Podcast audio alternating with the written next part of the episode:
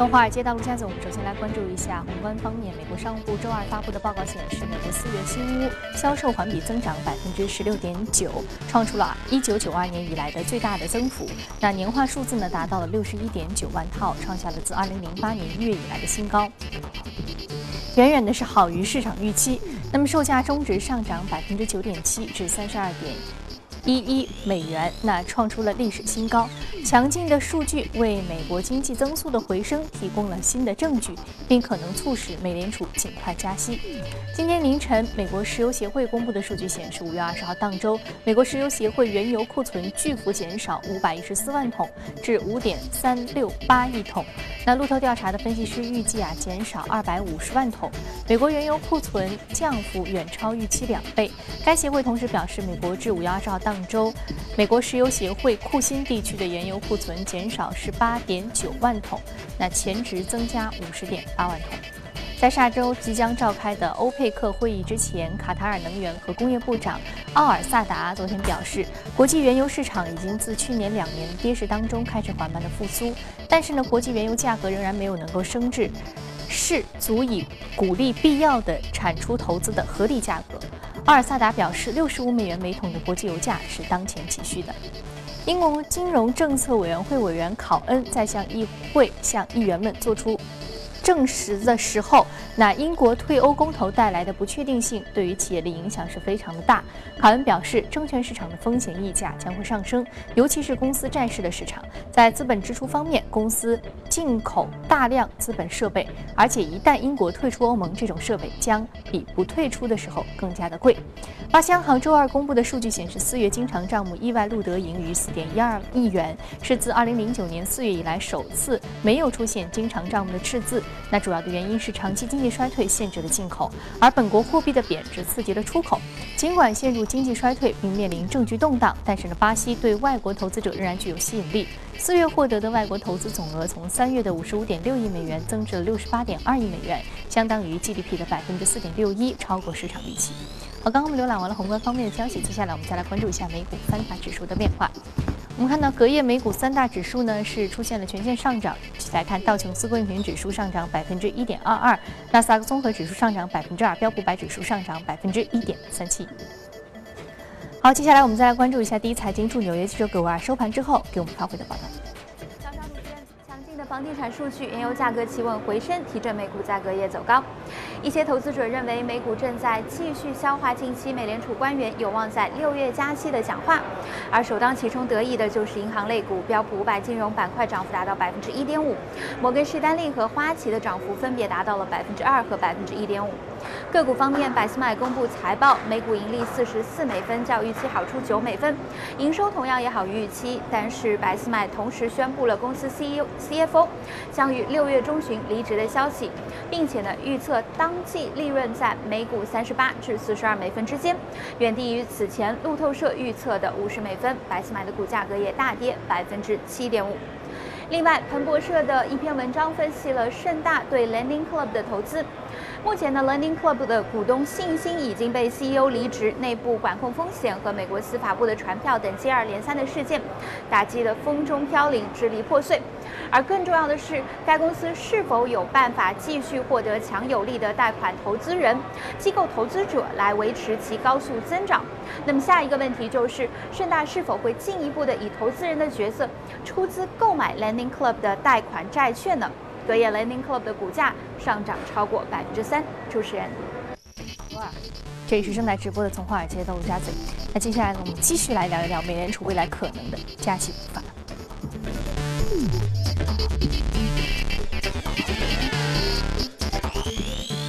好，今天我们请到现场的嘉宾呢是华商证券机构销售部的副总裁简佳先生，简先生早上好。早上好，我们知道上周呢，金融市场产生大的影响，除了说美联储四月的议息会议之外，就是美联储。特别是纽约地方联储意外的是宣布要抛售债券。你之前对于美联储加息的节奏其实是做过一个预判的。那对你来说啊，现在这两个事情对于你的预判会产生影响吗？对，其实我们看到五月十八号凌晨啊，其实纽约联储是公布了两份的这样的一个啊公开市场操作的一个陈述。那么首先，它是在啊要在五月二十五号，就是今天和六月一号两次来出售差不多一点五亿美元的一个 MBS 的一个债券。那么另外在昨天就是五月二十四号会出售两点五亿美元的这样的一个两到三年期的这样的一个美国的一个国债。那我们看到，其实这样的一个抛售啊，使得市场对于美联储缩减资产负债表的一个预期是出现了一个变化啊。其实我们在呃之前有一次节目中，我们是重点讲述过整个美联储未来的一个货币政策的一个走走向啊。其实耶伦也是做出过一个明确的表态，因为目前。美联储差不多拥有四点五万亿的这样的一个比较非常庞大的这样的一个资产负债表。那么耶伦认为他的一个呃整个的一个任期，首先他要啊退出 QE，那么他已经完成了，然后他会进行整个的一个利率的一个正常化，随后才会缩减资产负债表，也就是意味着缩减资产负债表需要等到利率正常化以后才会进行。那所以，我们说这一次纽约联储抛出的这样的一个出售的一个计划，更多的只是一个测试性的一个这样的一个操作啊，并不是整个货币政策出现了一个比较大的一个变化。而且我们说，其实这一次的一个规模加起来也就只有四亿美元啊，那么和整个四万亿的整个的一个负债的一个体量来说，我们说还是有非常大的这样的一个差距的，影响比较小啊。那么。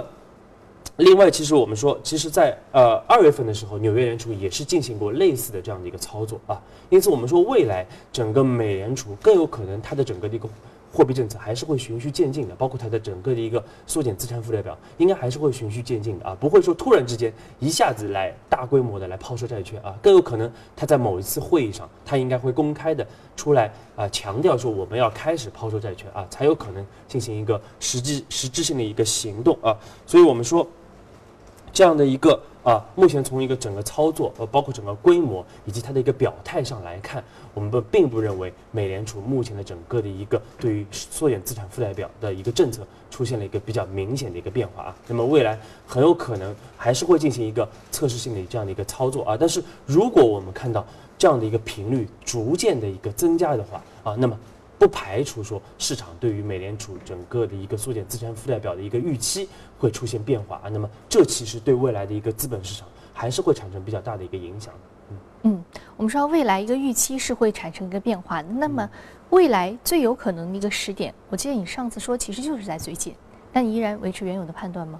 啊，对，其实我们说到就是呃，另外就是除了那个缩减资产负债表以外啊，另外我们说其实更关注的就是美联储目前的整个的一个加息的一个时间点啊，因为我们之前节目中也是一直强调啊，说整个加息的时间点可能呃就比市场预期的可能要来得早啊。那么其实我们看到上周四凌晨，那么美联储也是。啊，公布了它最新的整个的一个四月份的一个 FOMC 的一个会议纪要。那么在这次纪要中，它明确的提出说，我们在六月份整个加息的一个窗口还是打开的，而且它现在对于整个全球的一个风险的一个评估，它已经逐渐的一个淡化了啊。因此，我们说这个使得市场对于整个美联储加息的预期一下子提前啊，这就我们看到最近美元指数出现了一个大幅的上涨啊，然后黄金。啊，和黄金是出现了一个非常明显的一个下跌啊，包括昨天也是出现了一个下跌啊。那么原油也是出现了一个回调。那么另外我们看到美国的一个国债收益率是出现了明显的一个上涨的啊。那么其实我们在上周的节目中啊，我记得我们就花了很大的一个篇幅来提示投资者一定要关注美联储它的整个货币政策可能会逐渐的转向鹰派。那么这样的一个会议纪要，其实进一步加强了我们说这样的这样的一个判断啊。那么，但是从时间点来说啊，虽然说美联储说六月份它的一个窗口还是打开的啊，但是我们认为六月份加息的概率其实并不是很大的啊，因为在未来一个月不到的一个时间之内，这个美国的一个经济将要有非常超预期的表现的可能性并不是很大啊。另外，其实更重要的一点就是我们说六月二十三号啊。英国将会举行退欧的一个公投，而下一次的整个的一个议息会议是在六月十四到十五号两天，也就是说在退欧公投之前。那么如果说美联储在六月份开启加息，然后英国又选择退欧的话，那么这种双重打击对市场的影响的冲击将会非常的大。因此我们说，从保守期间啊，美联储啊，包括从整个经济数据和这个对于全球风险的一个评判上来说，美联储更有可能会选择在七月份啊，如果说英国不退出欧盟的话啊，保最后确认是留在欧盟的话，那么在七月份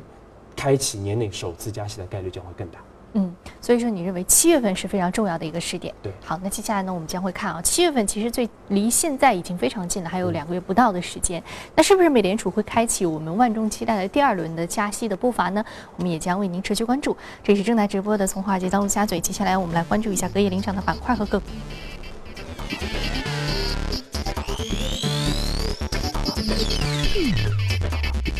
我们看到科技、金融、消费品、医疗和服务业板块是领涨的。我们再来看到个股方面，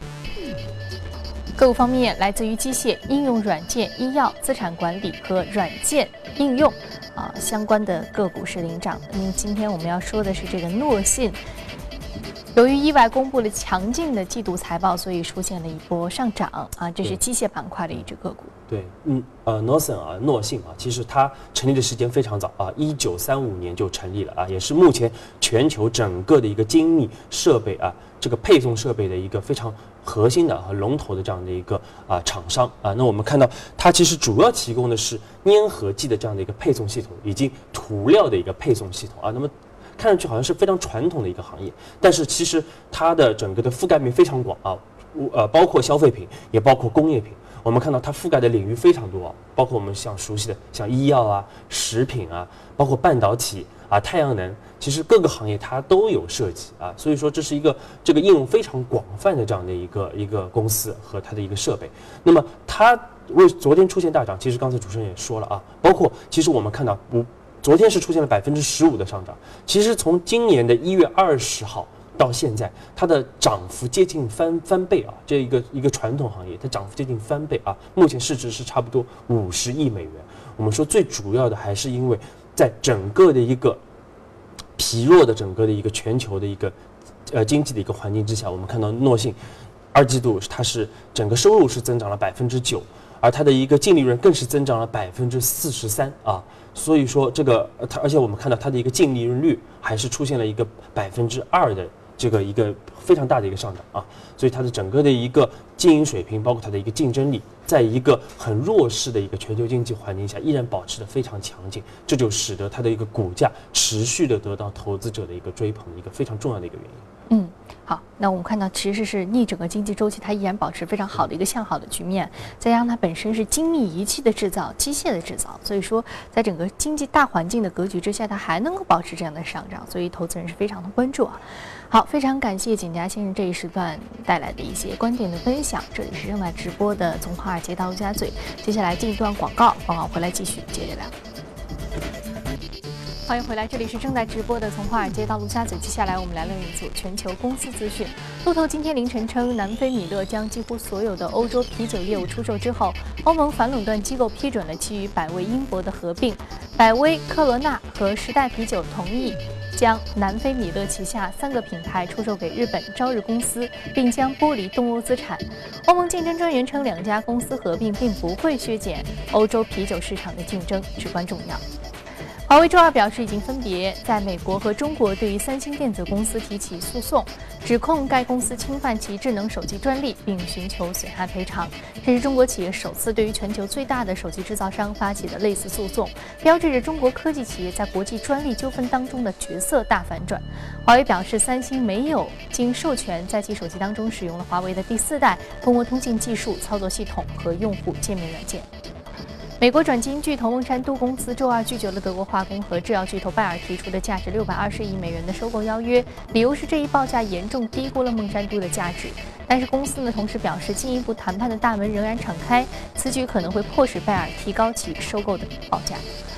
大众汽车公司周二宣布，已经向 Uber 的竞争对手以色列打车应用软件 Gap 注资三亿美元，两公司将组建战略合作伙伴关系，以分享数据，并在未来的项目上进行合作。大众 CEO 缪勒表示，此举标志着大众在提供集成移动解决方案的道路上的首个里程碑，希望到2025年成为全球领先的移动服务提供商之一。Best Buy 周二。报告称，上一财季的营收下滑程度好于市场预期，原因是家电销售强劲。但是呢，该公司对本季度的业绩预期相当的暗淡，并宣布首席财务官将在下个月离职。该公司预计本财季每股收益将在三十八至四十二美分之间，去年预期为四十九美分，市场平均预期值为五十美分。好，刚刚我们看完了全球公司动态，我们再回到资本市场，和嘉宾一起来聊一聊值得关注的板块和个股。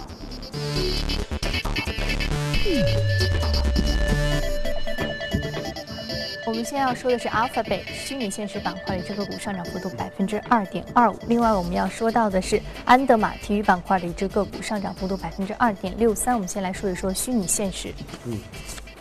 我们知道，其实之前讲到虚拟现实，你提的特别多的是 Facebook 的 Oculus，那 Google 更多的其实是在人工智能方面的一个拓展。那今天我们说这个 Alphabet。呃，为什么你把它归入到了虚拟现实的范畴呢？对，其实我们说，可能和那个呃 Facebook 的 Oculus，包括和 HTC 的 Vive 来说啊，这个呃 Google 可能在虚拟现实这边不是特别的有名啊。但是其实 Google 很早就已经介入到了这个虚拟现实的这样的一个领域，而且我们看到，其实就在去年的五月份啊，去是去年五月份的谷歌的 I/O 的这个开发者大会上。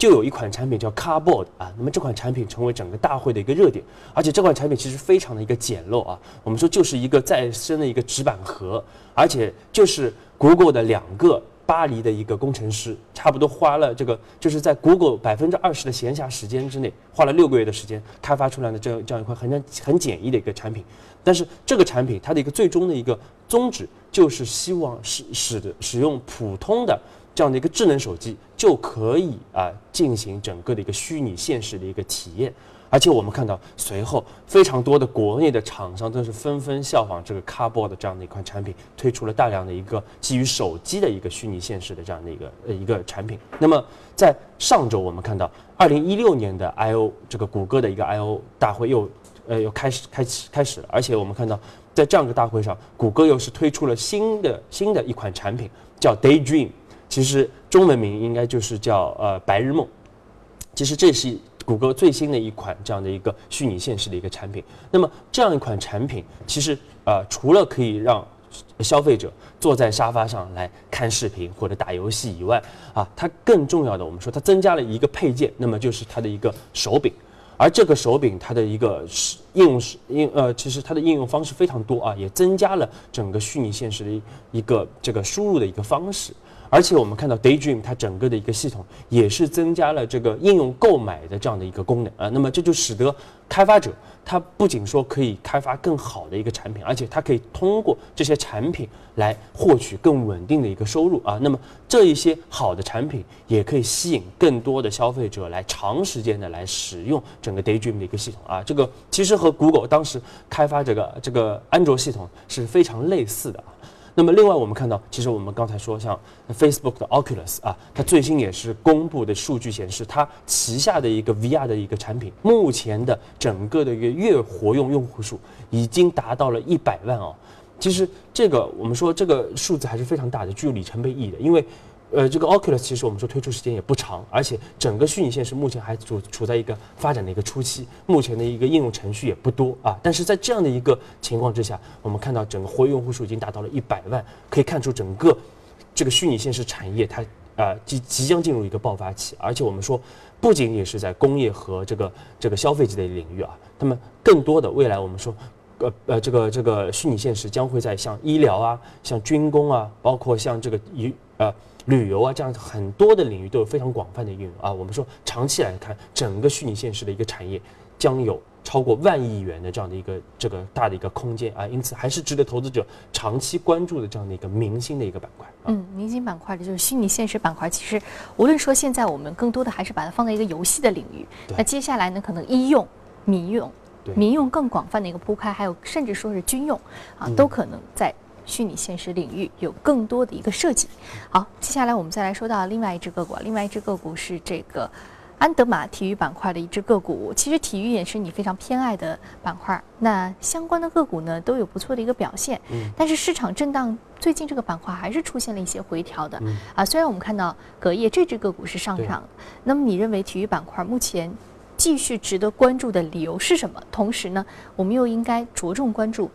这个细分子板块当中的哪些主要的公司？对，其实我们说啊，因为确实我们体育板块，应该我们从一四年的差不多九十月份，我们开始持续推荐到现在啊，整个股价也有非常不错的一个表现啊。那么我们先说说安安达阿 r 啊，安达阿 r 这个公司啊非常特殊，而且最近我们看到 网上其实疯传了一个视频，那么这个视频其实是最新一季的这个 NBA 的啊最佳球员、最有价值球员 Stephen Curry 他的整个的一个比赛的一个集锦，我们看到非常的精彩，而且 Stephen Curry 也是带领了金州勇士队。四十年来第一次获得了 NBA 的总冠军，而且他自己也获得了多项的一个最高的一个殊荣。那么就在三月份，其实我们看到 Stephen Curry 和 Under Armour 又是签订了一份这个就是续签，应该说是续签了这样的一个代言的一个协议，而且这样的一个这份合同要执行到二零二四年了，就是还有八年的一个时间。那么，呃，其实除了 Stephen Curry 以外，其实 Under Armour 还签签了。另外十二个啊，一共有十三位的 NBA 的巨星都是在 Under Armour 的旗下的啊。我们看到 Under Armour 非常特殊，它其实成立的时间不长，一九九六年成立的，其其实也就二十年的一个时间，而且它的一个发起人是呃美国的马里兰州的一个橄榄球的一个明星啊。那么他当初是这个开发这家公司，呃，他当初。这个成立这家公司最初的一个目的是希望开发一个啊一个贴身的这样的一个呃这个医医医用的包括这个运动的一个设备啊，那么可以使得运动员在运动的过程中，他整体的一个身体可以保持清爽，而且可以保持非常轻盈的一个状态啊。那么我们看到这一下子变成了一个潮流啊，我们看到美国非常多的人是穿着 Under Armour 啊，而且。这个潮流也助推了它的股价，在过去七年时间里边，我们看到上涨了百分之二十四之多啊，这个非常惊人的一个涨幅，啊，那么说回到国内啊，其实我们说为什么我们又重新提到体育板块啊？其实我们建议投资者近期可以重新再进行重点的一个配置啊，主要就是因为一方面我们看到未来中超将会有进一步的一个大手笔的一个投入啊，另外。我们说这个像欧洲杯，包括奥运会也是即将的临近，所以今年整体来说是一个体育的大年啊。那么持续不断的会有重大的赛事来刺激整个体育板块，包括体育行业的一个热度啊。那么呃，除了我们说我们之前一直提到的像这个体育 IP 啊，包括一些啊赛事经营的这样的一些子行业以外，其实像啊我们像 N M R 这样的一个体育设备啊，包括场馆经营。这样的一些细分领域都是值得投资者重点关注的这样的细细分子板块啊。嗯，我们看到，其实你刚刚所说的很多的板块，呃，相对而言，在整个包括这个服饰，也包括这个场馆的运营建设这些，其实是属于体育行业的一个周边的板块。对，其实这些周边板块，你原来一直都在跟我们说要更多的去设计，更多的去注意啊。那现在其实我们知道。大的板块应该是去注意的，但是那具体来说，哪一个板块是更加值得我们去关注？因为我们知道，像八月里约奥运会即将开始了啊，那可能这个体育的这个盛会又即将带来一波新的体育行业的一个关注热潮。那么在这个过程当中，我们可不可以去提前布局？因为我们现在知道还有三个月的时间。对，其实我们说这个热度啊，其实已经已经开始了，而且我们说体育板块，其实体育产业。最大的这样的一个啊，包括在美国也是一样，像 Nike 啊，像 Under Armour，它都是属于这个体育服饰和体育配件的这样的一个板块。其实它是占到了体育产业的一个大头，而且是体育产业最重要的一个盈利的一个方式。我们看到它基本上它的产值是差不多占到了整个体育产业的百分之七十啊。那么另外我们说像一些。啊，体育的一些直播啊，一些赛事的一个运营也是会有非常好的一个回报的。而且我们看到最近啊，像无论是马拉松啊，还是一些啊赛赛船啊，包括一些徒步的一些活动的一些举办啊，它都是会带来一个非常良好的一个这个这个业绩上的一个回报的。因此，我们说。这这些板块啊，其实都是值得投资者要关注的。嗯，好的，非常感谢景佳先生这一时段跟我们梳理一下虚拟现实板块还有体育板块的一些重要的投资的机会。好，这里是正在直播的从华尔街到陆家嘴，今天播出内容你可以通过我们的官方微信公众号“第一财经资讯”查看。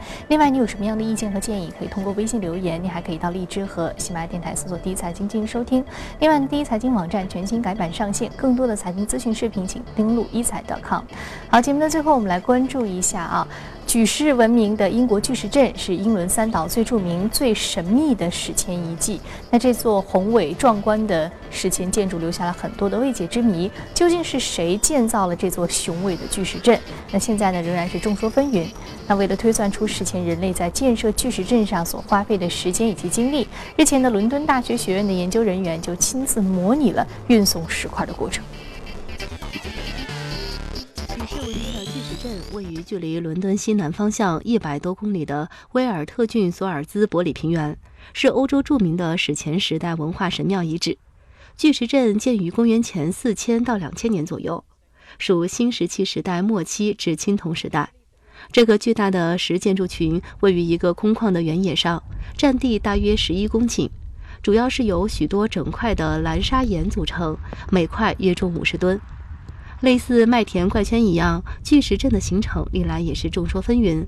有人说是外星人所造，有人认为是人类祖先建造，也有研究学者认为巨石阵乃自然形成，而非人力所为。伦敦大学学院的考古专家认为，史前人们从别处开采运输，然后建造了巨石阵。为此，他们设计出接近于史前人类运输石块的工具，模拟了运送石块的过程，以推算出祖先在建设巨石阵上所花费的时间以及精力。尽管目前巨石阵仍有许多未解之谜，但这却丝毫不影响人们从世界各地远道而来，游览这一史前奇迹的热情。如今，巨石阵已经成为了人们前往英国旅游的必去景区之一。